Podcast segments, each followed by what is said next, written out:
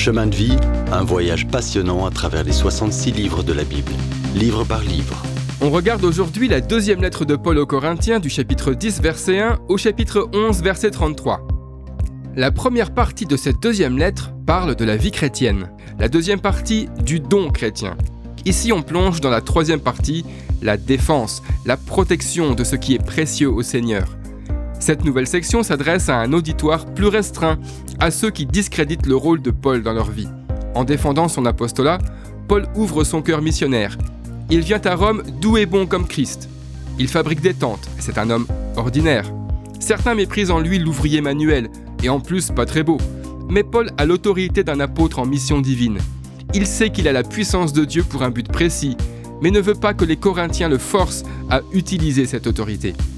Laissez-moi l'approuver par ma vie et ma manière de prêcher la parole de Dieu. Nous marchons dans la chair, dans notre faiblesse, dit Paul.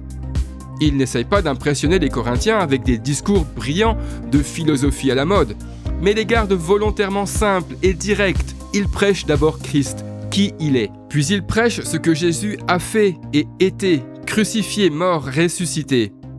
Paul possède la large perspective d'un champ de bataille. Un ciel est à gagner et un enfer à éviter. Il est engagé dans une bataille spirituelle. On a un ennemi spirituel, réclamant des armes spirituelles pour nous donner une défense puissante et efficace. Notre première arme est la parole de Dieu. Paul vient à Corinthe, cette citadelle philosophique et religieuse, en brandissant l'épée de l'esprit, la parole de Dieu. Notre confiance aussi doit reposer sur la parole de Dieu. Du début à la fin, c'est ce que Dieu dit. Nos autres armes sont la présence du Saint-Esprit et la prière toutes nos pensées doivent être soumises à l'Esprit. Paul devient alors moins défensif et exprime son souci pour eux. Il veut qu'ils aient une relation profonde avec Jésus, mais leur ennemi spirituel, subtilement, corrompt leur esprit, l'empêchant de croire simplement en Christ. Il craint qu'ils soient séduits par Satan, tout comme Ève. Évidemment, tout ça, c'est l'œuvre de Satan.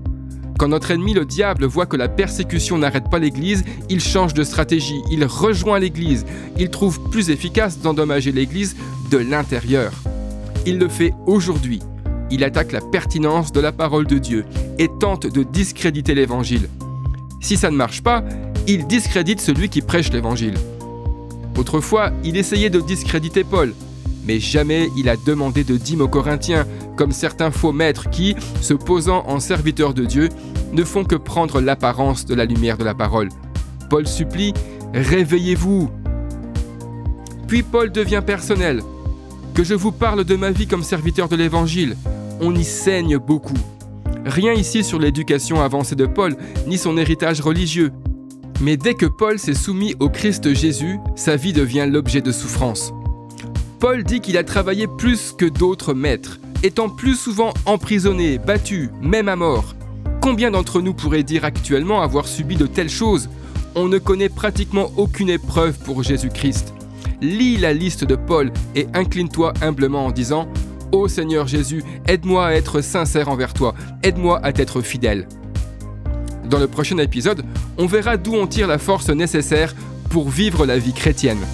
Si vous avez aimé cette rubrique et si vous voulez en entendre plus, allez sur le site ttb.twr.org ou téléchargez l'application. Retrouvez-nous aussi sur chemindevie.info. Vous voulez nous dire comment Dieu change votre vie par sa parole? Envoyez-nous un message sur WhatsApp au 07 81 46 39 39. À bientôt